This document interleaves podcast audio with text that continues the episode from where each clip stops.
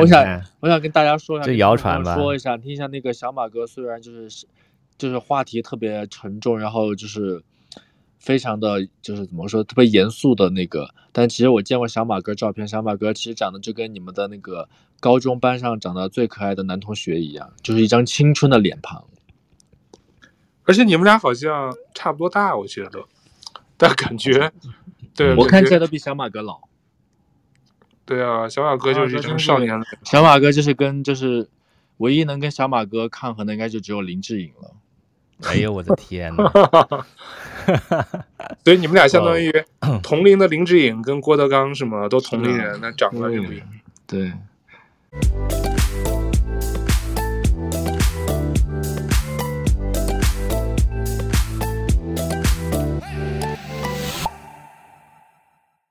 你好，欢迎收听豆瓣酱，这是一档跨越八个时区的闲聊节目，我是宙哥，在加拿大。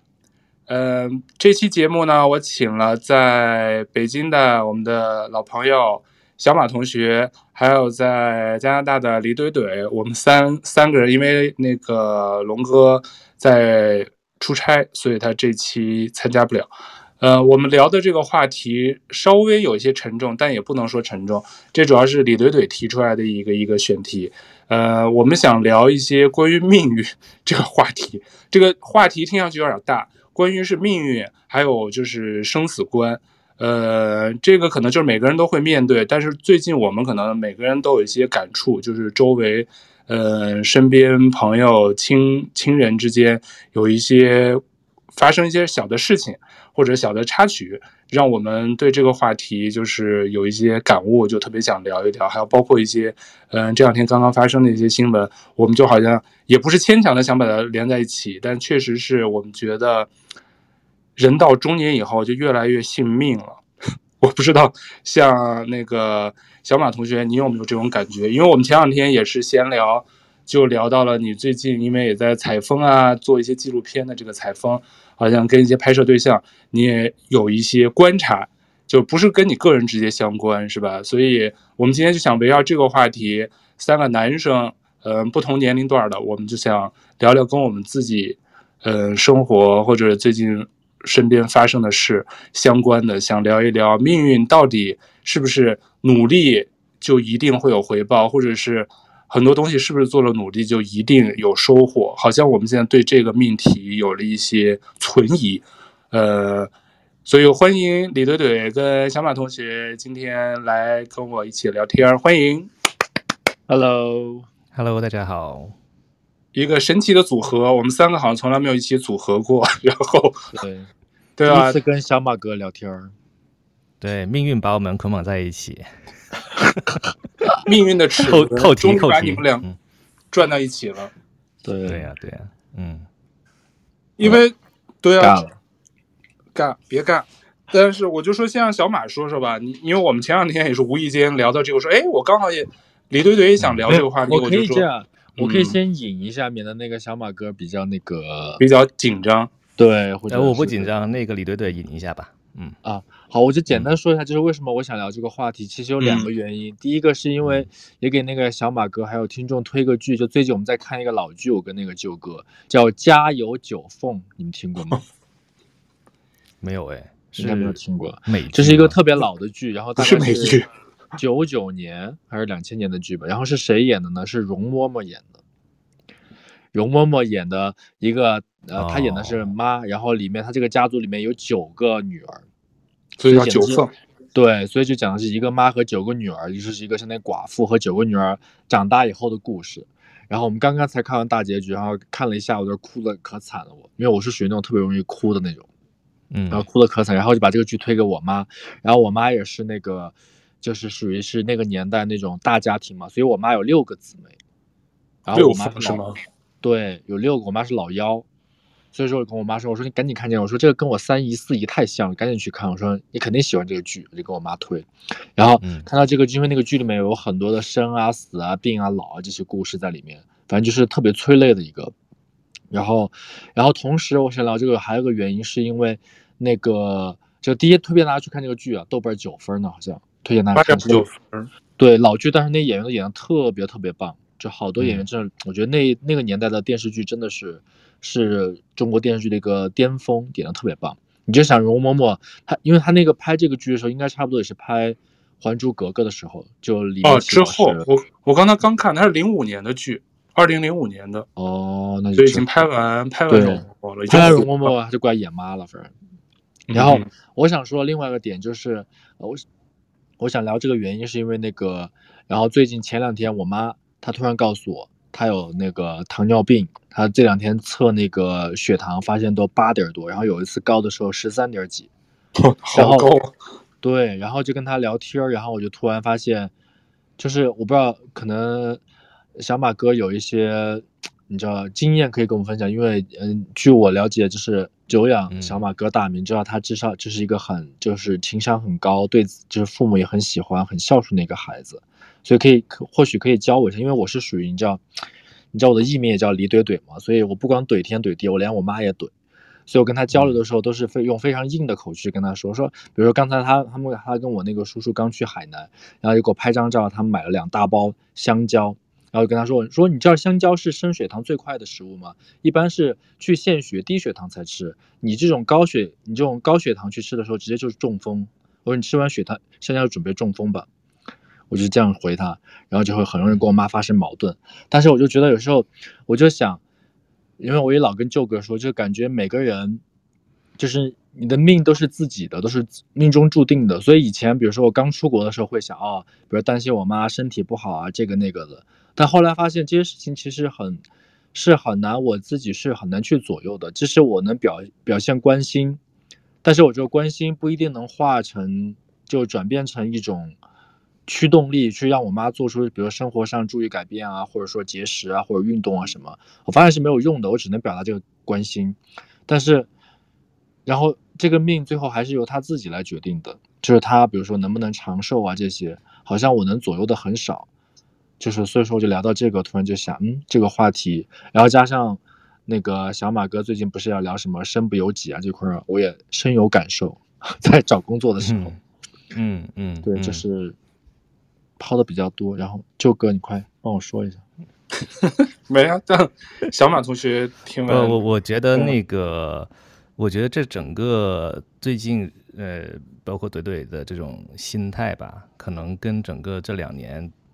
不管是中国还是整个世界的这个大环境有一定关系，它是一种社会心理的东西。嗯、就是我觉得疫情之后啊，就是就是呃，至少我自己感觉，包括我身边的那种呃朋友的感觉，都是这种整体的不确定性增加，然后这个嗯、呃，就是头几年那种向外的探索，越来越转变成向内的探索，所以现在就是各种的。心理的咨询会很火，各种的这个什么寺庙啊，像雍和宫啊，包括那个道道教的什么白云观啊什么的，都变成很多很多年轻人，九零后、零零后，甚至是他们去去安放心灵的地方，你知道吧？就是对，其实这几年人们的心理状态，我觉得确实是有一个很大的转变啊，就是有有点迷茫了，有点嗯。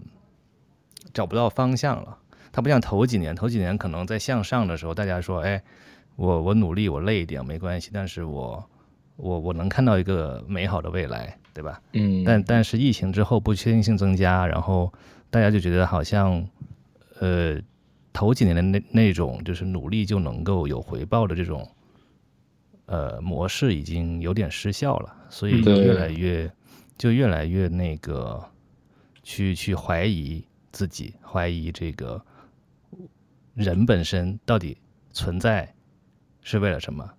人到底活着是为了什么？人到底这个努力有没有用？人到底应该怎么活着？等等，这种人的根本的问题又又抛又抛回来了。嗯，对，就是我觉得可能是跟时代的这种呃转换以及这个整个社会心理的变化是有关系的啊。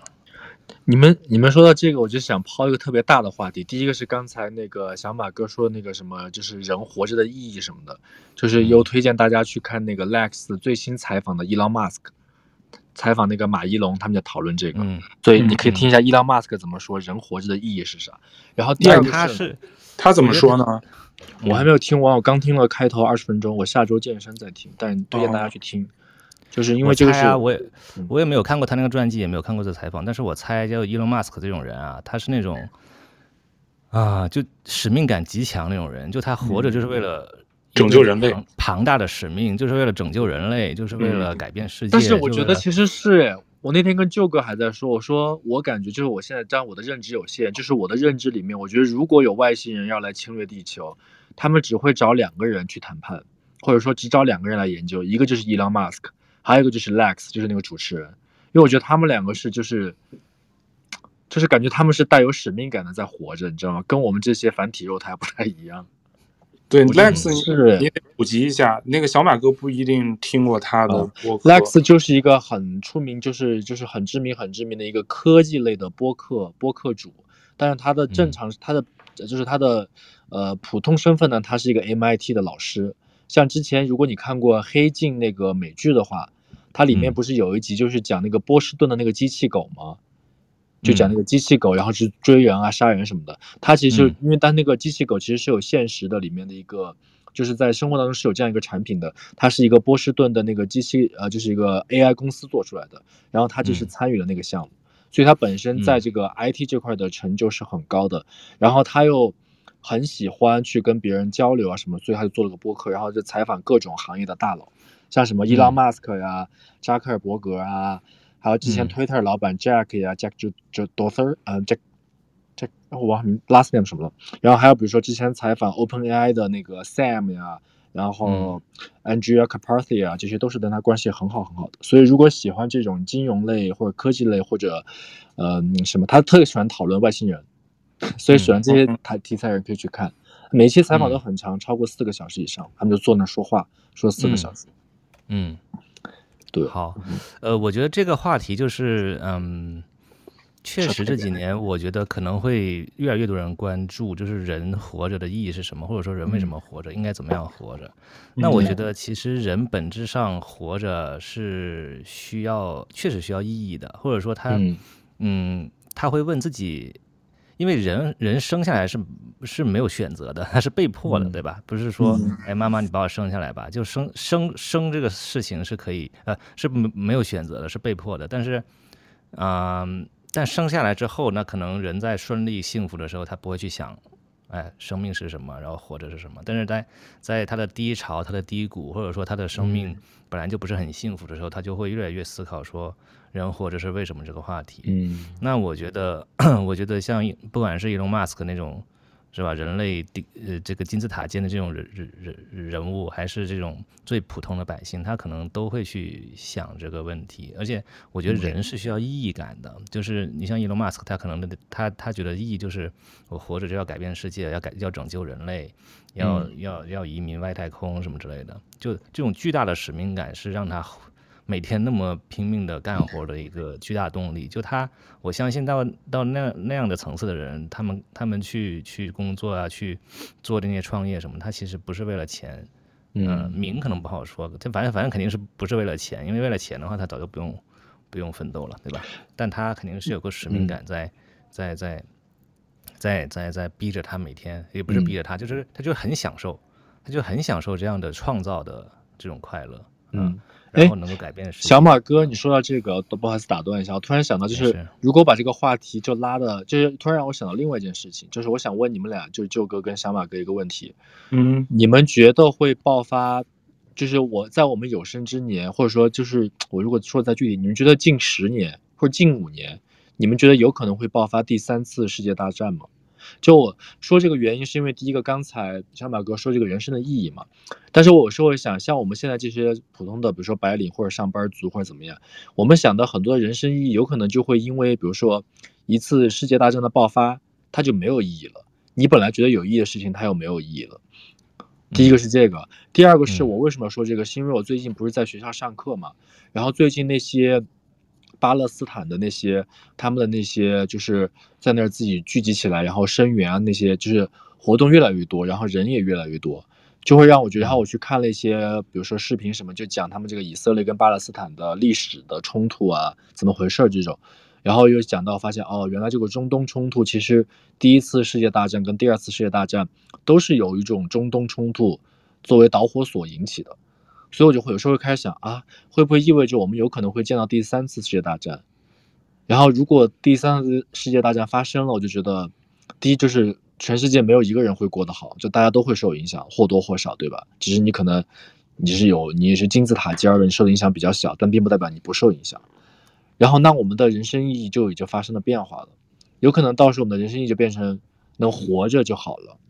所以我就想问你们俩，你们俩觉得会发生吗？对，所以这这也是一个，嗯，其实它不是一个很虚的问题，我觉得是一个很现实的问题，就是我觉得。这个这个战争这种事儿，其实离我们并不远。我觉得就不不说五到十年以内吧，我觉得可能在我们有生之年，很有可能会发生比较大规模的战争，嗯，就是会影响到整个世界的运转那种。我觉得这可能是 就是人类的一种悖论或者是悲哀吧，就是就是和平战争、和平战争，分分合合、分分合合，就是你明知道它是不好的，你明知道它是这个。啊、呃，这个平民百姓会受苦的，但是你你你无能为力，你控制不了什么，嗯，对。然后你在这种大的呃这种世界环境的变化当中，其实作为普通老百姓是完全不能做什么的，嗯，就是只能承受，只能承受。所以所以这两年我也去拍很多人，然后也去包括去听一些人的去他们的呃。采访啊，或者说他们的输出啊，他们都会觉得说，其实过去中国这四十多年的，嗯，和平的年代啊，其实是本来就是很罕见的，对，就是本来就是很很幸运的。就其实那一代的这个红利已经到头了，嗯，然后未来可能就我们这一代人在我们最青壮年的时候，可能遭遇到的就是一种巨大的不确定性、巨大的危机、巨大的这种，甚至可能是战争的到来。那我们要要要怎么做？对。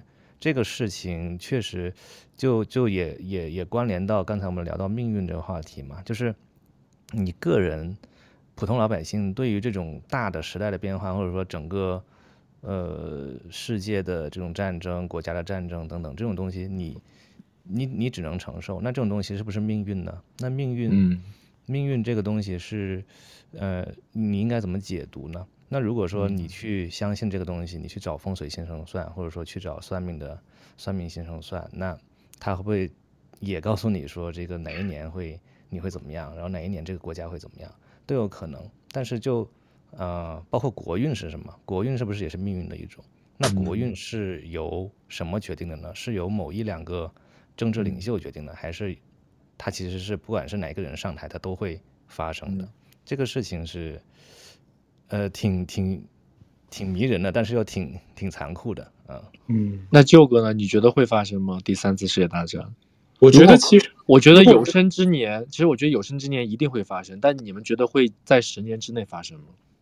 我觉得其实就像刚才小马说的，我觉得其实不管是几年、三年、五年、十年，其实本身它这个时间什么时候发生，我觉得其实探讨的意义其实它不是很大。我只是觉得。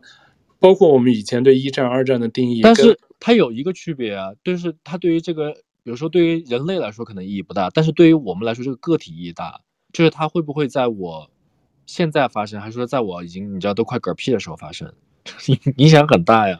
对，我觉得应该是在中短期，但是我想说的是，我个人觉得。因为我们现在意义上对于战争的定义，可能跟以往我们对一战、二战的定义应该不太一样了。有可能它的形式已经不是我们原来传统观念教科书上教给我们的这个叫做战争，或者这个是一战，这个是二战。我们原来学历史的时候都告诉你哪个是导火索，最后反过头来我们把它定义成第一一战或二战。我觉得不管是三战好、四战也好，或者是各种什么新战也好，它其实只是表现形式，可能已经是。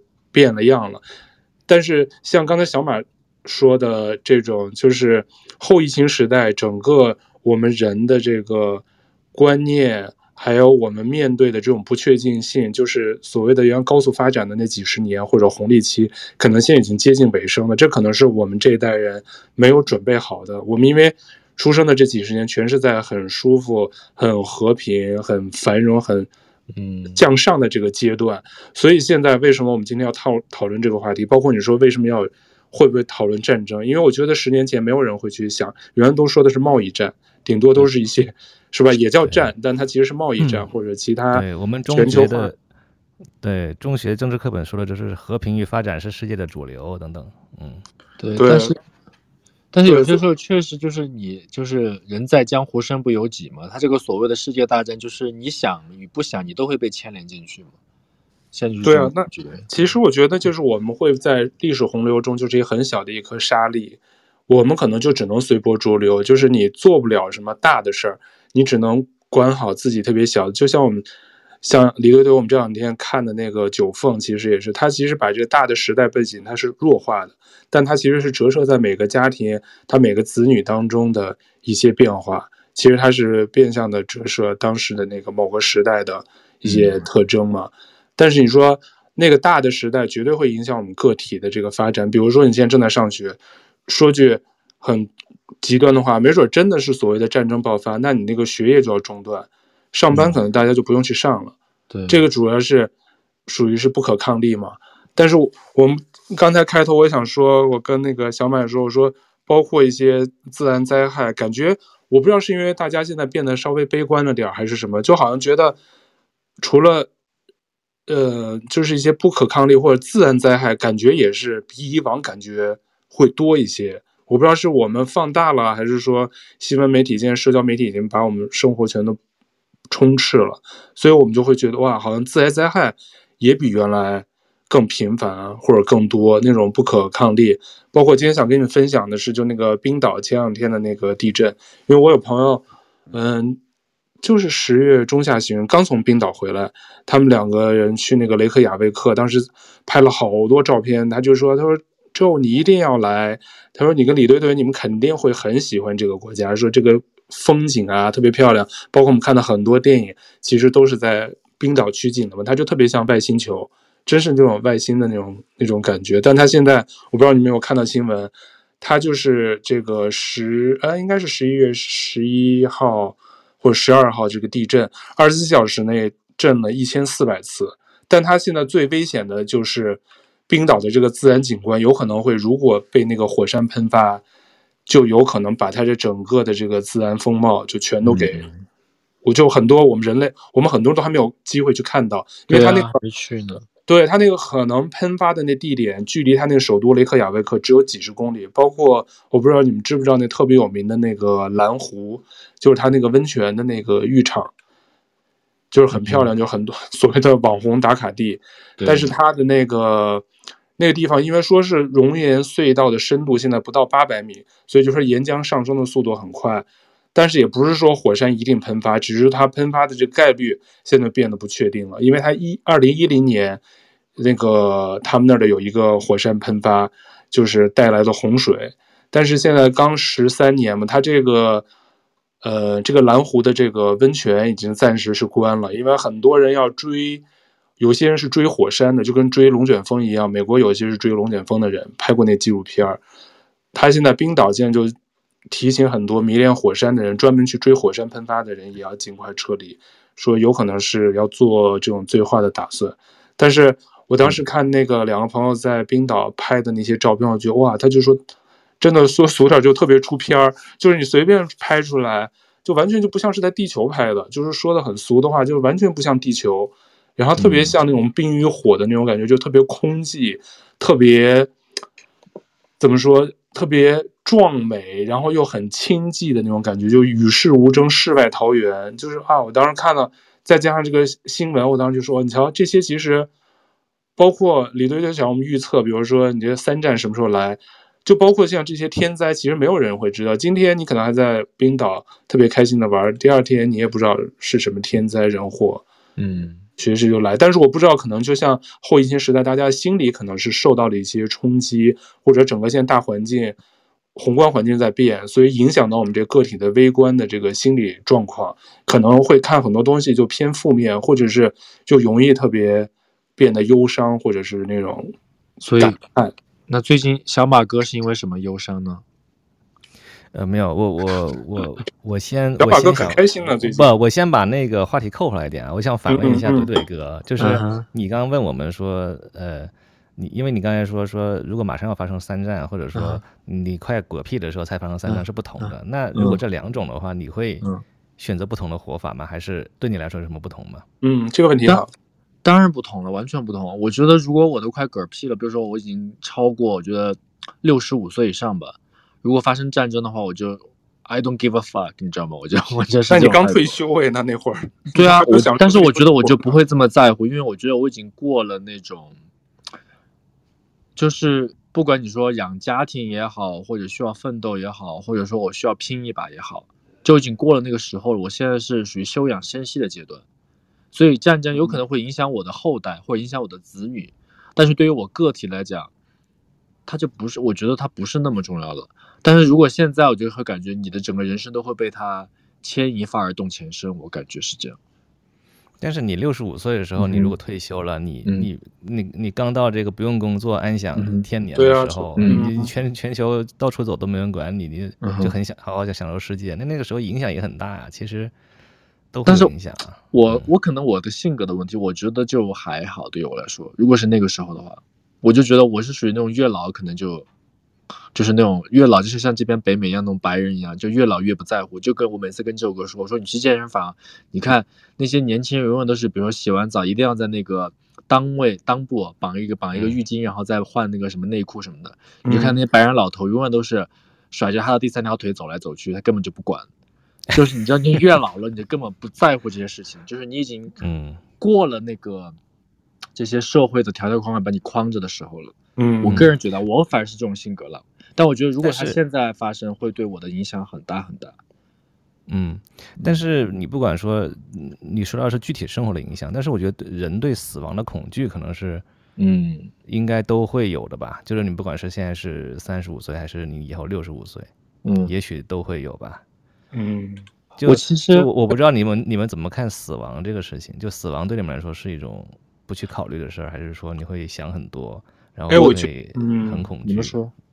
对，我觉得其实因为大家经常，我觉得有原来有人会说生命你是体验派还是什么派是吧？有的人说生命意义就在于体验和经历，就是我体验过了，我经历过的这这一遭，我就无怨无悔，不管是过得什么样，然后。嗯呃，小马说的这个关于死亡，就一下就拉的特别沉重，但是说也是我们主题之一了。我原来记得有好几次，就是我朋友圈看到有些朋友家，就是他的亲友或者什么，他有时候会发那个朋友圈，就是有人故去了嘛。我特别喜欢在他们那个，除了一般说节哀顺变啊这些这些通常的这些话安慰安慰对方的话，特别喜欢余华那句话，因为我不知道你们读没读过余华那。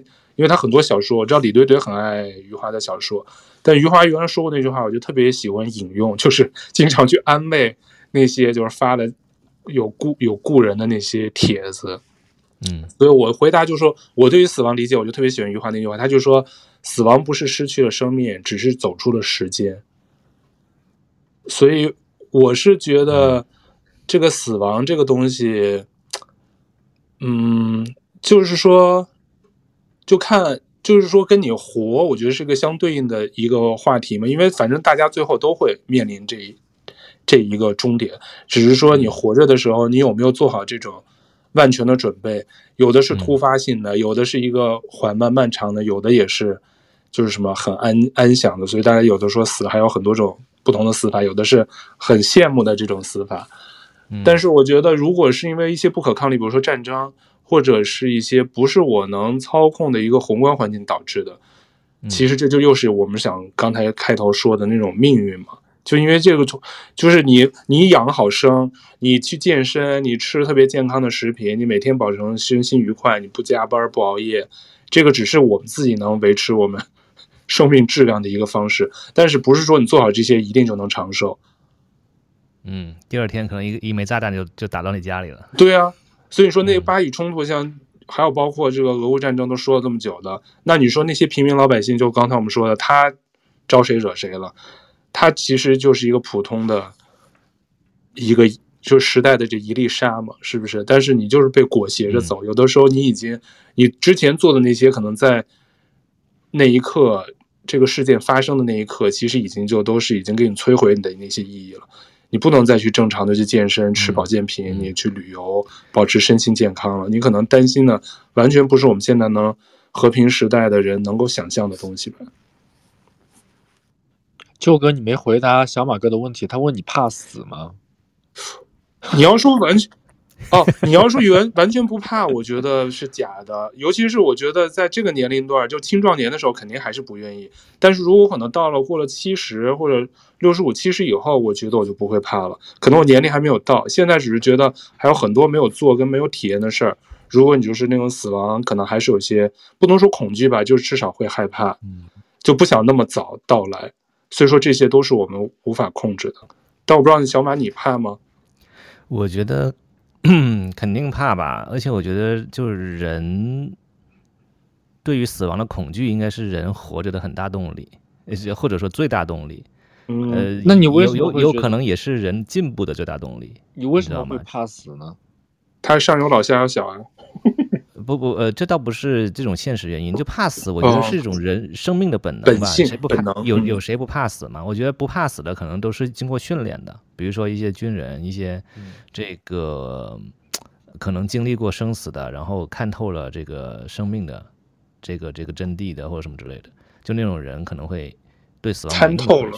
对对对，但是我认为。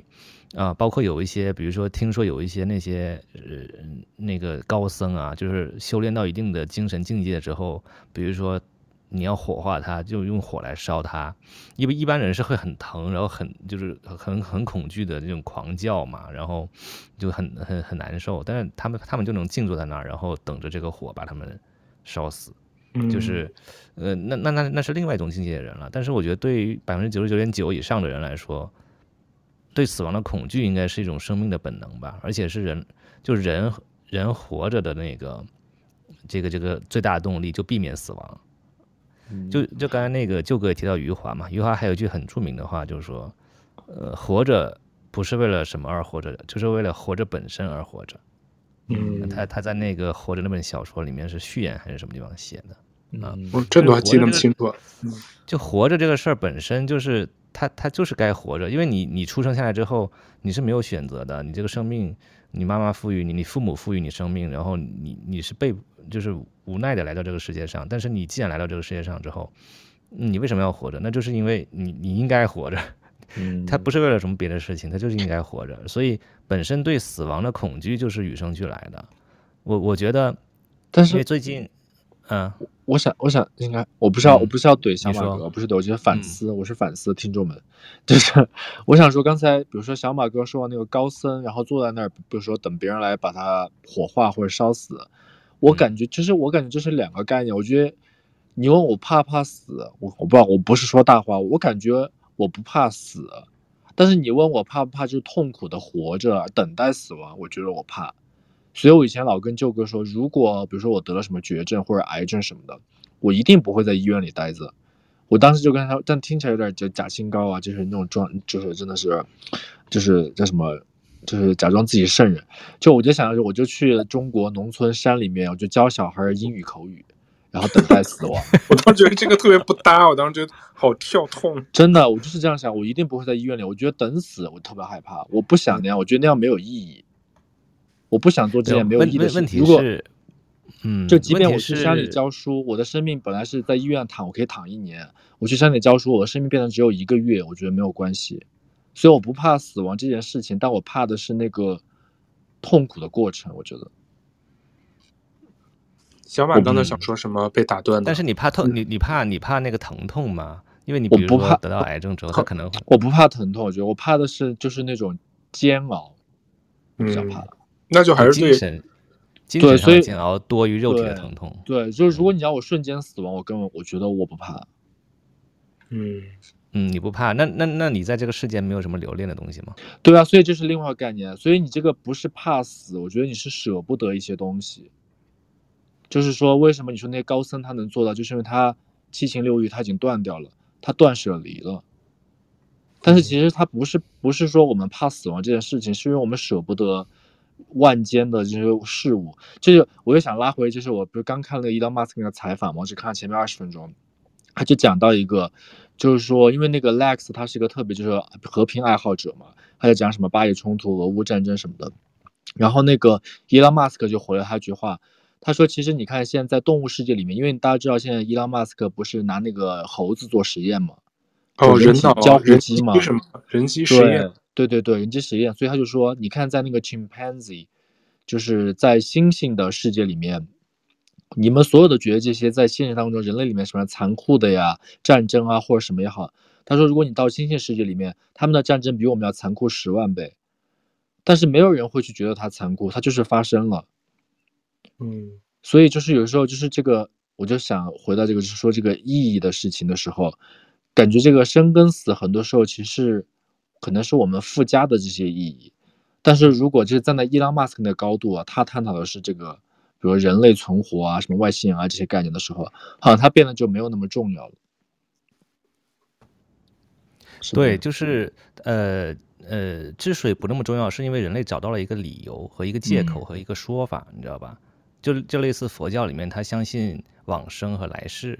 嗯，那他为什么不怕死？是因为他相信他的生命、他的精神会传递到下一个。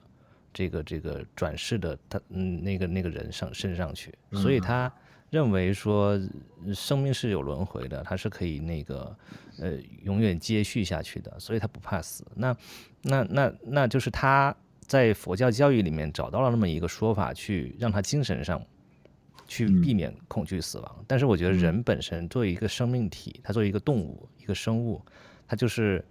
天然的会怕死，只是说我们人类文明找到了各种各样的理由，对吧？让自己不怕死。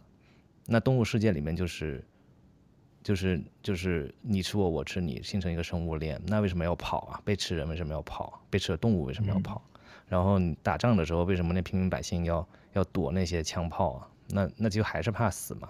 那如我我我我觉得再再不再不怕死的人，可能在比如说这个这个一个一个在战争来临的时候，一个士兵把枪对在你的。对怼在你的脑门的时候，你可能也会有点恐惧吧，对吧？就我觉得可能这个东西就是，呃，人会找到各种各样的，不管是宗教，不管是科技什么东西也好，但是呃，确实死亡这个东西，我觉得给我们带来了很多的思考和进步的一个动力。它可能这个动力它不是很明显或者很怎么样，但是我觉得可能是比较根源性的，啊。因为最近 前几个月那个 Chat GPT 很火的时候，我看了很多采访嘛。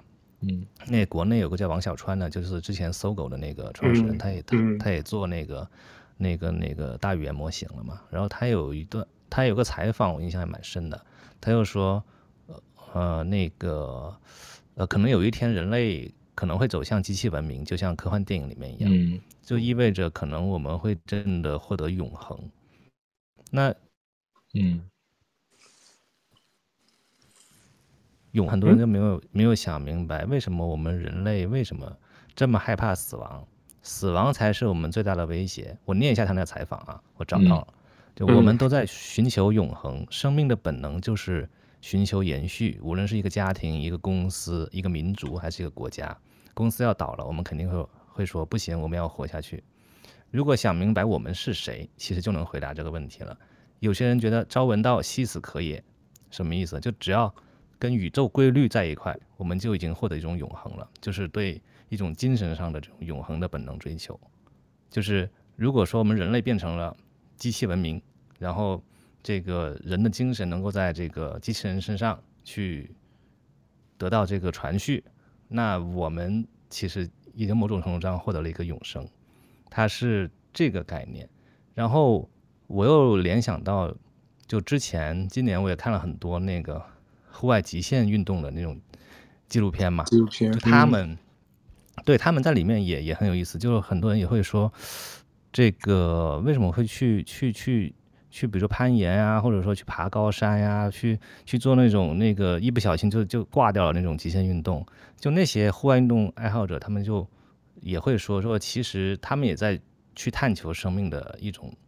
一种意义，或者说就是，呃，一种一种活着的价值吧，就感受到生命体的存在，因为他们会觉得，哎，这种科技啊，这种呃钢呃水泥森林、钢筋森林啊，城市化啊什么的，让他们感觉到自己变成一个机器了，他们要去重新回到这个户外，然后去重新，嗯，重新回到大自然，重新通过这种很极限的运动，去感受到这种心跳，感受到这种濒临死亡的这种恐惧，感受到这种人的生命体它存在这个大自然当中的一种一种一种感觉。所以就，就就就你看这这两个看起来好像是两种极端哈，一个是追寻人体本能的一种生命的追求，一种是去用科技的手段去找到这个这个这个这个人延续的一种方法。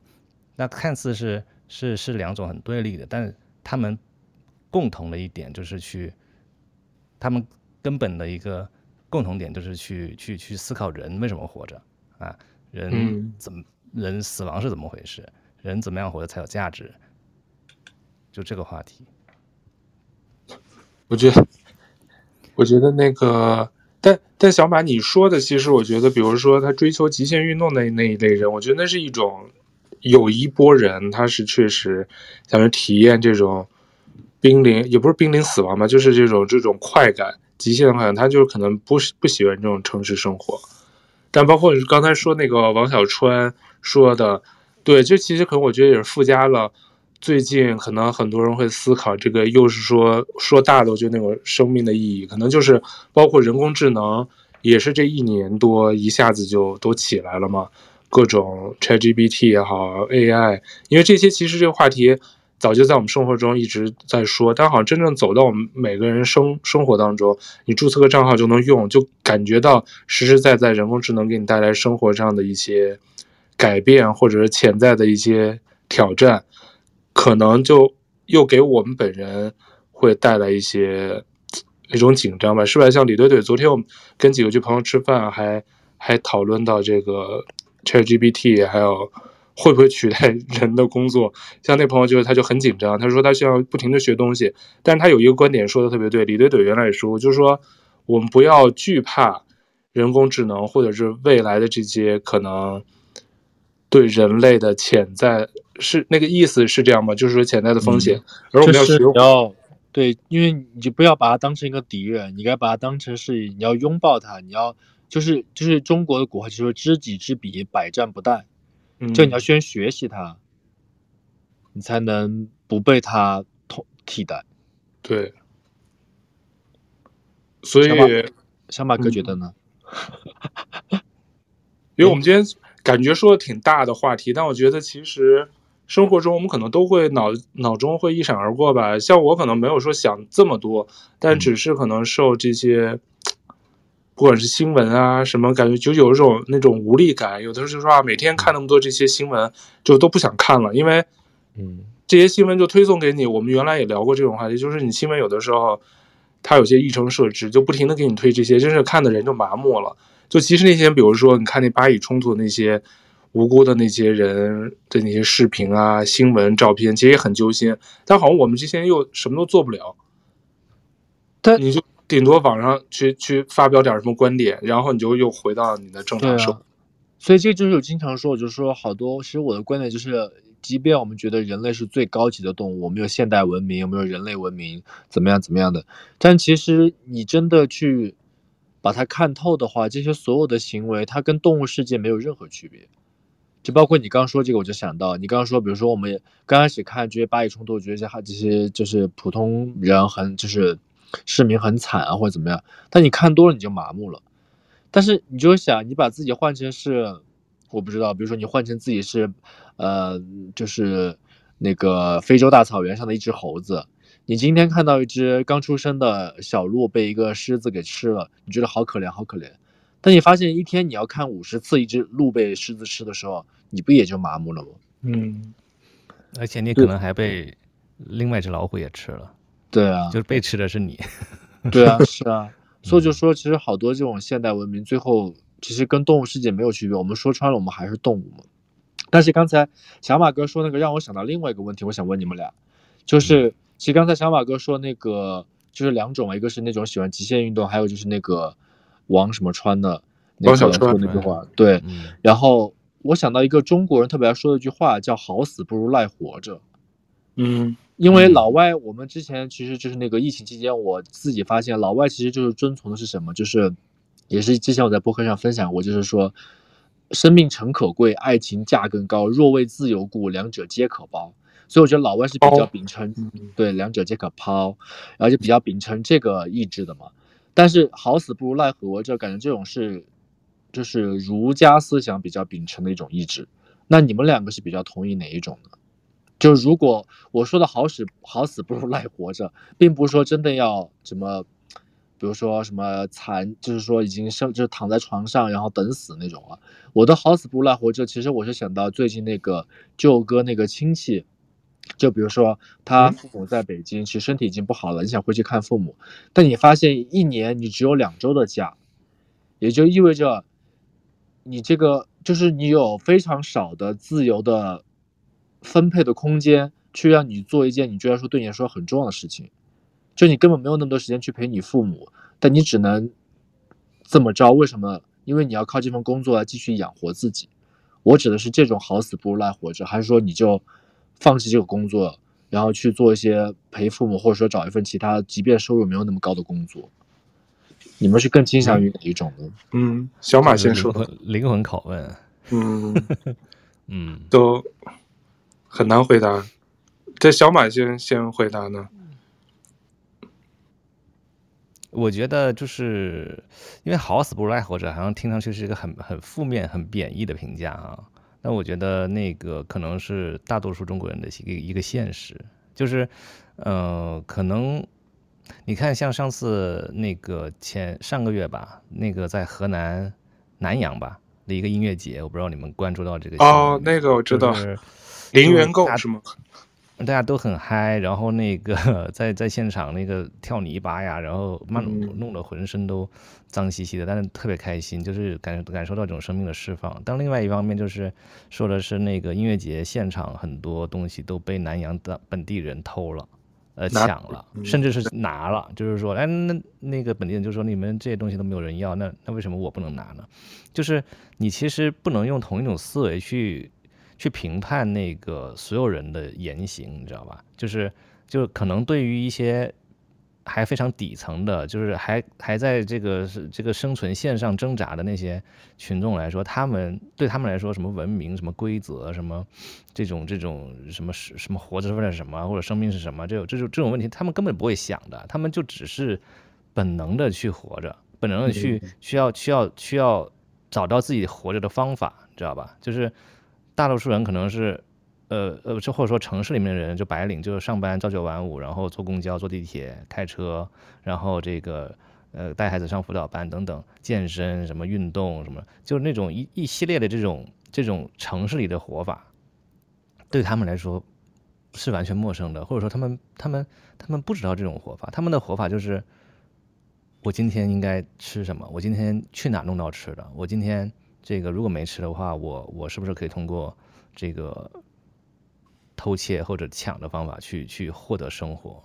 就是你去看到那样的场景的时候，你会你会觉得这个世界是参差的，然后然后然后人和人之间真的是境遇非常的不同。所以我觉得好好死不如赖活着吧，可能确实很大程度上，嗯，说明了某种。某一部分人的情况吧，那其实，呃，说回这个，像我们这种生活在钢筋水泥里面的这种所谓上班族、打工族什么的，其实某种程度上也是好死不如赖活着，因为我觉得大多数人，嗯、大多数人就是在这样的体制内或者这样的这种机制里面，它就是一个螺丝钉的存在嘛，就是你可能这种在这种体制之内，你你你你你是一个螺丝钉，你的人主人的主体性可能是会被。慢慢的消磨掉的，就是你，你作为人的本身，你应该做什么？你应该付出什么？你应该获得怎样的这个生命成就？那这个东西是服务于你所在这个公司的，而不是你自己本身。那那那这个事情我，我我我愿意承认，可能我更偏向于好死不如赖活着那一边，知道吧？就是如果真正的是，呃，另外一边叫什么来着？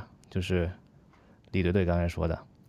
就另外一种活法吧，就是找到自己的生命的本体，找到自己生命的意义，然后去去去去活出自己的精彩什么之类的。那我觉得，第一，他思考这个问题本身就是有门槛的，就他就是需要很很很很长时间很沉下来的思考才能想得清楚这个问题。第二，思考清楚了能能付出行动的，又加了一个门槛，所以这种人是很少的，我认为。所以为什么我每次看到像那些 free solo 啊，或者那种极限运动那些人，我就觉得好羡慕啊！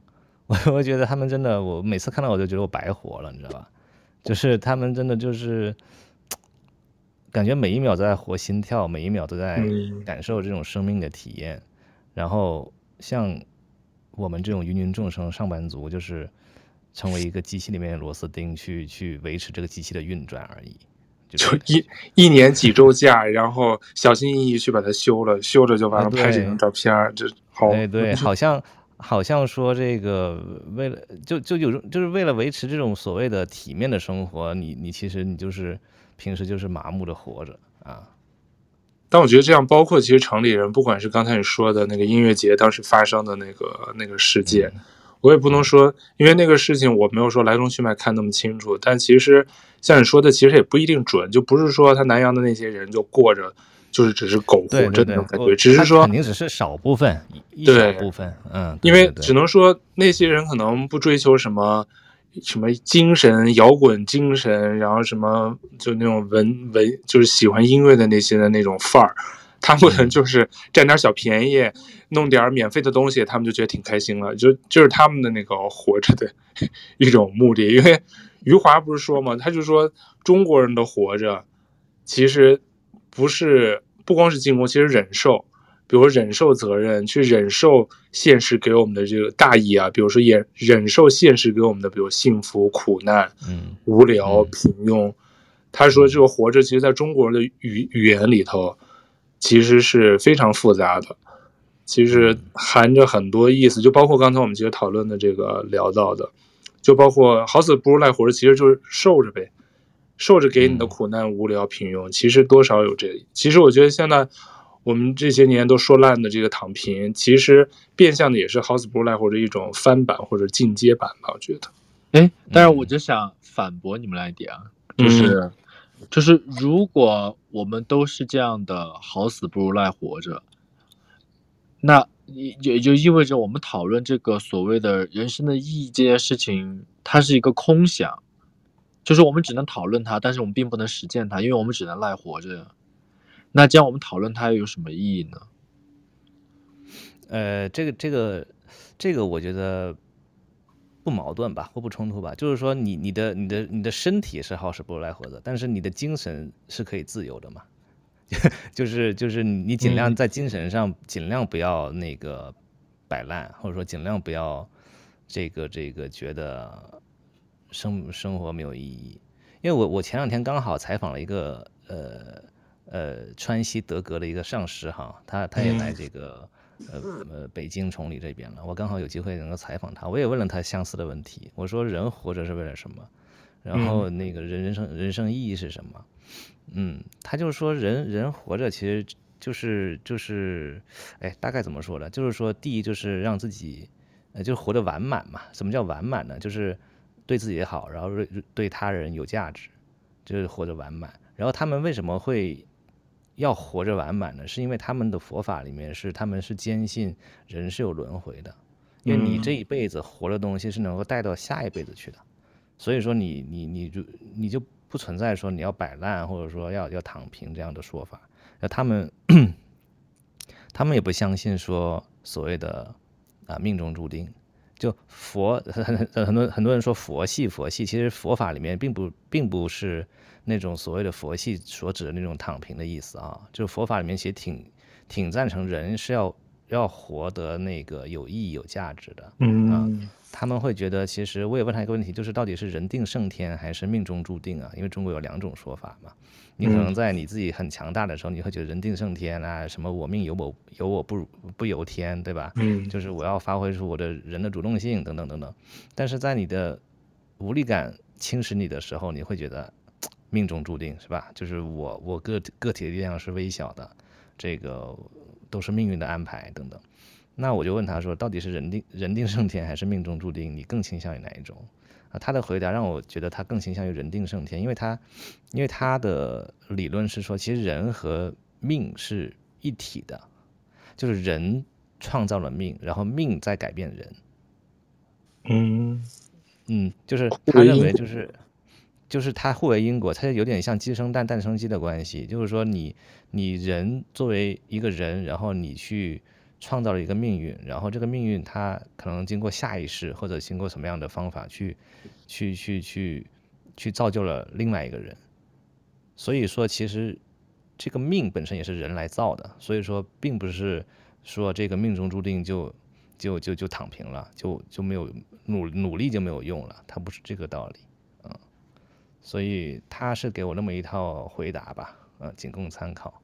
那上师给你的这个回答是不是又让你人生充满了意义，就又要奋斗起来了？小小马鞭子又加起来了。我我。我觉得他可能能够自圆其说吧，因为他的理论是建立在人是有轮回的，而且是有转世灵童这个东西之上的。因为他们认为，呃，灵魂是可以脱离肉体存在的。因为在他们的教义和他们的这个，嗯，这个这个这个佛教徒里边嘛，就是他们坚信一个东西，就是灵魂是能够，如果你修炼的。到到位的话，你的灵魂是可以脱离肉体存在的。你甚至是你的灵魂已经脱离了你的身体去看你的身体，而且甚至是很多，不管是中国还是国外，就会有一些孩子能够清晰地说出他上一世的父母是长什么样，叫什么，然后他们过了什么样的生活。那他们会坚信这个东西它就是存在，它就是呃有转世这一说法。所以说他们能够有那么一套自圆其说的体系，我也接受吧。嗯那其实他那样其实挺好的，因为他其实你为了你以后来世你要继续努力，所以你每世都得特别认真的活着，你就不能摆烂，你也不能对，不能特别肆意妄为的活着呀。对对，对，但是这个怎么说呢？就是，呃，最近那个柴静不是出了，哎呦，这个能播吗？柴静经常说就不能播。啊，你说 纪录片嘛，就你可以你可以卡掉哈，就他出了一个叫《陌生人》的纪录片嘛，就讲那个欧洲恐、哦、欧洲恐怖分子的。嗯，那里面也去他去采访了很多以前的那个以前的那个那个那个叫什么呃圣战者吧，圣战者、嗯、他们的想法就是他们为什么会会会这个前这这个这个前赴后继的去去去自杀呀，去去。去伤害平民啊什么的，因为他们脑子里面种下了一个很强大的精神力量，就他们认为这种自杀袭击是是能够去天国，能够享受荣华富贵，什么嗯，能够能够怎么怎么样，就是有了那样的强大的精神力量之后，他们才会做出这种我们普通人看来就是不可思议的事情。嗯，对，所以这个怎么说呢？就是人的精神力量也还是挺大的。那么说，就是你不管是。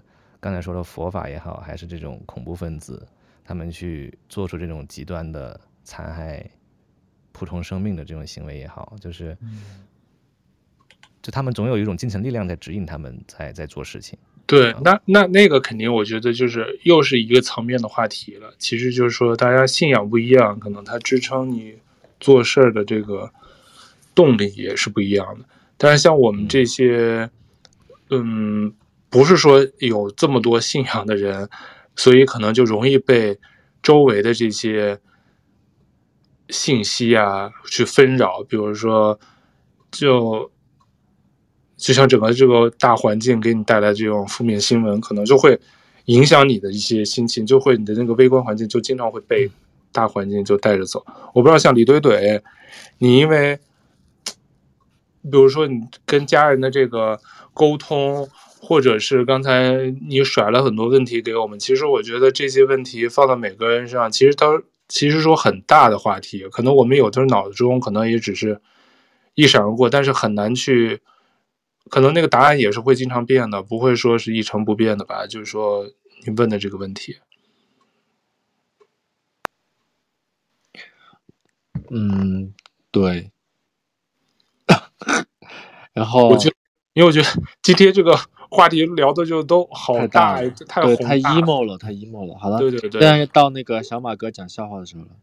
对，可以讲点缓和。对，这个小马哥可以讲一个，我知道小马哥很擅长讲那个带颜色的笑话，是吗？啊、你这个传言从哪来的？啊、没有没有，我想我想跟大家说一下，这谣传吧。说一下，听一下那个小马哥，虽然就是就是话题特别沉重，然后就是。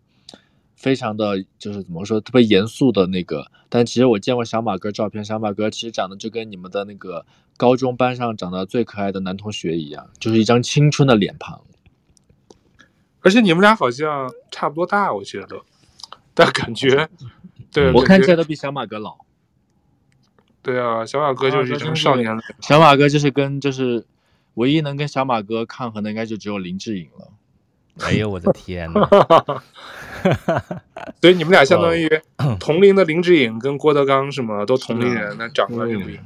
对，嗯，我只能算我，我只能算童，我只能算童颜巨乳。哎，既然都聊了那么多不能播的，我再说一点不能播的吧。那你怎么说啥？你这是说上瘾了？你后面全卡掉就好了。就是命运这个话题，我还想有有一点想说的，我觉得不一定能播哈。嗯嗯，就是我们我们纪录片圈有一个很牛逼的导演叫王斌，啊，他拍过《铁西区》啊，拍过很很多那个呃，在国际上备受赞誉的纪录片，他应该是中国大陆里边国际获奖最多的纪录片人啊，没有之一。对，嗯，然后 他最近出了一个片子叫《青春》，就拍的是上海的工人，流水线上的工人，嗯，然后他那个片子在戛纳好像也获了一个什么奖吧，最近啊，然后他在接受采访的时候，他说了一句话，我觉得我靠，我我好像被打通了那个天灵盖似的，嗯，你知道吧？就他说任督二脉嘛，西方人跟中国人，对，他说西方人跟中国人谈的命运。是有差异性的。中国人口中的命运，我理解的是人们对于强权、对于权力、对于更大势力的一种屈服，你知道吧？就是他说这句话，他说的其实他是政治化的理解哈，就是说命运，就我们很多人谈命运，中国人谈命运，哎呀，命中注定就这样了，我这辈子就这样了，等等。包括那个已经被和谐掉的那个引入引入尘烟那部电影，对吧？就今年年初的时候也挺火的，嗯，海清的。海清演的嘛，那个片子因为太真实了，然后就引入尘烟了，就像他片子片名一样，对吧？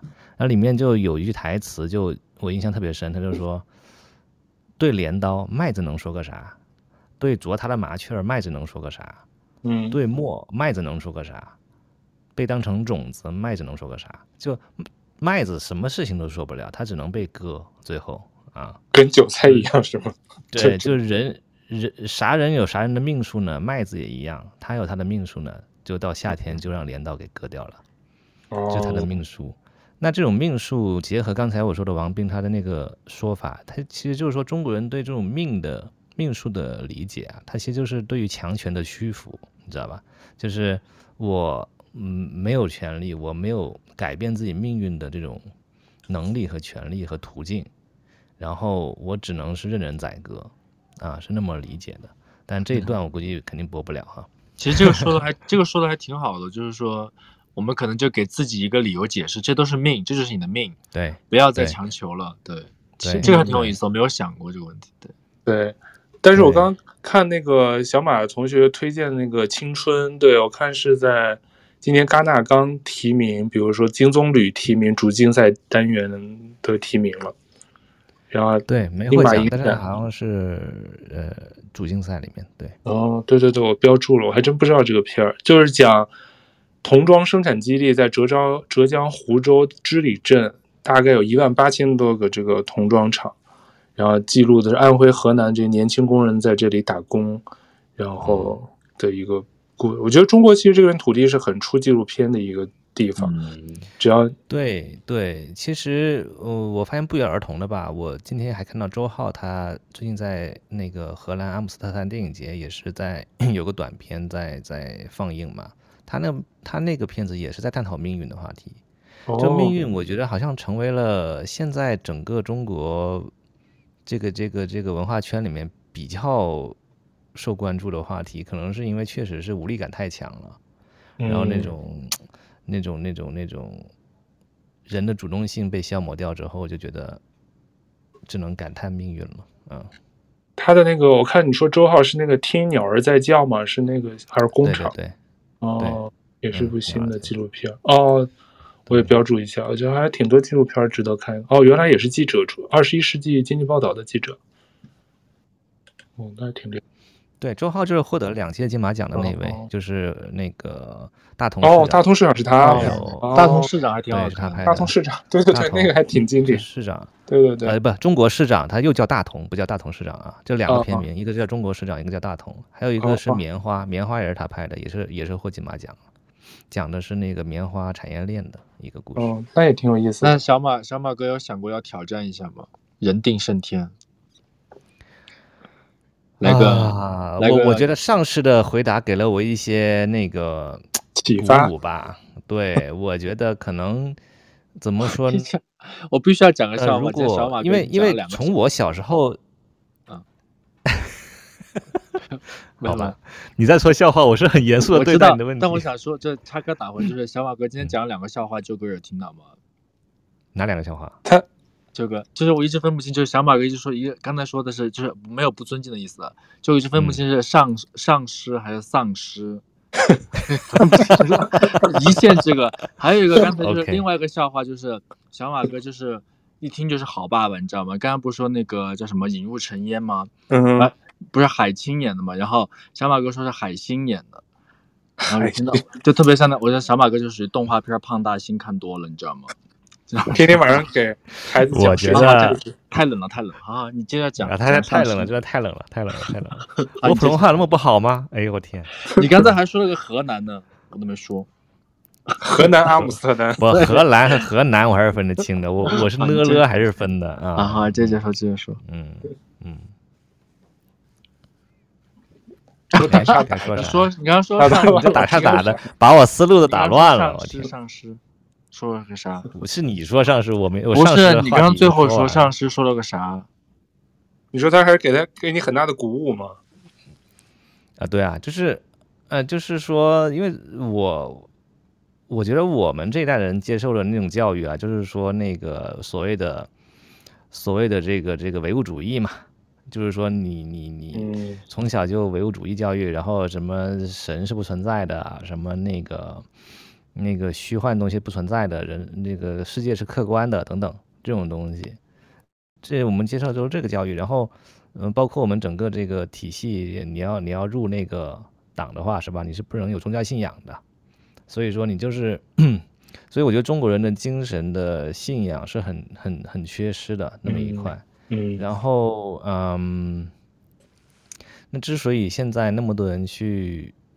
去寺庙，你且且不管说有多少人是只是随大流啊，或者说那个，呃，那个那个那个，只是他不一定信有信仰，他只是说去求一个什么东西，但是他这个就这两年的这种心理需求这种趋势是很明显的，就是大家大家去去确实会很有这个需求，就是想要把自己的心去安放在一个地方，然后这个需求是非常强大。对，然后以至于说，不管是宗教，不管是佛教，还是不管是心理咨询，不管不管是各种各种什么各种途径吧，啊，就是让大家的那个情绪得到一些释放。嗯，就这个东西是，哎，我刚想说什么来着？被被李队队给 扯远了，丧尸给丧尸给扯远了。嗯，今天聊的那么，本来那个我们只有科新闻才最后要说冷笑话，我觉得今天我们就这么沉重，不知道如果你能听到最后，我们必须要说两个冷笑话来缓解一下这个沉重的气氛。那个李队队，你有没有什么冷笑话要分享？他已经说了两个冷笑话了，没有，太冷了。你说的，我说你今天是可以，不好不冷。我有个笑话，好，你们俩可以猜一下，我们来作为结尾。嗯就是，呃，你们知道吃什么食物能防止被蚊子咬吗？呃，这脑筋急转弯还是冷笑话？一个一个分享一个小知识，这吃什么食物会不会被蚊子也能防止被蚊子咬呢？包子，不对，小马哥猜。我操，我觉得这个 你用正常思维是是绝对是错误答案的。你直接公布吧，你也猜一个，你猜一下呗。对，吃什么食物不会被蚊子咬？嗯，吃六神。六神。六神能吃吗？你六神是食物是吗？你的早餐蘸什么包子是吗？那是你饮料。吃什么食物不会被蚊子咬呢？布丁。哦，布丁，这个好。那那我你这是现你这是现从那个百度上面搜的冷笑话吧？没有，就是我们前两天我那个前天推荐那个舅哥看的现在一个特火的一个视频，一个小女孩去采访那个 在安徽的中国科技大学。那些学生的第一反应，他就会问他们一些特别奇怪的问题，然后看那些学生第一反应。推荐你们去看，就挺真实的，挺好玩。就看。对，我在小红书上那天一直刷个不停，看他去各大安徽合肥的高校，还挺好玩。因为他之所以好玩，是因为所有人的反应是第一反应，他没有掩饰，他没有假装，他都是人最自然的反应。所以我就跟舅哥说，这个节目如果舅哥想把这个豆瓣酱做火，就一定要最真实的表达自己，因为人就喜欢看最真实的反应。嗯。那那我再送你们一个冷笑话，李队队，你还有吗？没有了。啊，我再问一个啊，什么 也是也是取材于那个那个那个女孩的视频，我就赶紧记下来，说什么动物最没有方向感？小马哥回答。啊，最没有方向感的动物，螃蟹，螃蟹。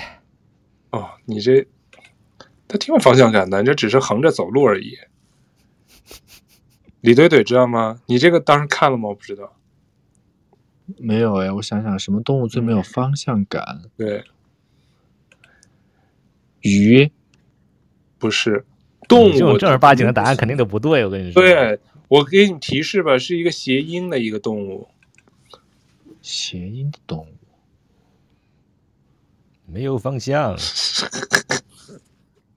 啊？某种象是不是？不是，不是啊。题面就在答案中啊，答案就在题面中。其实什么动物没有方向感？没有方向感会容易怎么着？会容易撞墙，着急，会容易坠入爱河。什么鬼？那要公布答案吗？嗯嗯，迷路。哎呀，好冷啊！贵播客这么做下去，真的要完蛋了，我觉得。这就是，这就是原来说什么什么动物可以钉在墙上一样啊！再送你们这个很很早期的，应该很多人都知道答案的。什么动物可以钉在墙上？跟这异曲同工啊！好，最后欢乐的结尾。那我也说一个吧。啊，那你也贡献一个。你要说会带颜色的吗？不不不带不带。呃呃，确实也带点颜色。啊、那鲨鱼鲨鱼最喜欢吃什么？血。为什么？不是鲨鱼就有血腥味就会来吗？大白鲨。我操！你觉得这个是会正经答案吗？我知道。那那是什么？鲨鱼最喜欢吃什么？人，绿豆，因为有有绿豆沙，好无聊啊！你这个，不是我，我觉得我这个我我这个跟你们是一一个级别的，而而且带带绿色呃带颜色，对不对？你还是保留，确实带颜色了，保留它前面那两个吧，保留那个丧尸还不错。哎呀，我天！行，我们今天。最后，呃，送大家一句话作为我们这期这个 这个话题的结尾吧。我也忘了我是在哪儿看到的一个一个片子里的一个话外音，大概就是说，他说你只是来体验生命的，你什么都拥有不了，也什么都留不住，不需要证明什么，更没有什么事儿是一定要实现的。你能做的就是不断尝试、收获和感受，然后放下。我们来到这世间，只是为了看花怎么开，水怎么流，太阳如何升起，夕阳何时落下。你要学会经历有趣的事情，遇见难忘的人，因为生活本来就很沉闷，但跑起来就有风了。好，那我们就谢谢。这段话说的不错。嗯，那就谢谢李怼怼还有小马哥来探讨这个我们人生的天问。虽说我们聊一个多小时也没聊出个所以然来，但是。这可能只是我们当下的思考吧，没准儿过段时间我们对这个大话题，又有一些自己不同的感悟。但希望大家都能过得开心、健康，然后稍微过得有意义一些，不要当咸鱼摆烂，好吧？好，那就谢谢你收听这期节目，我们下期再见喽，拜拜，谢谢拜拜，拜拜。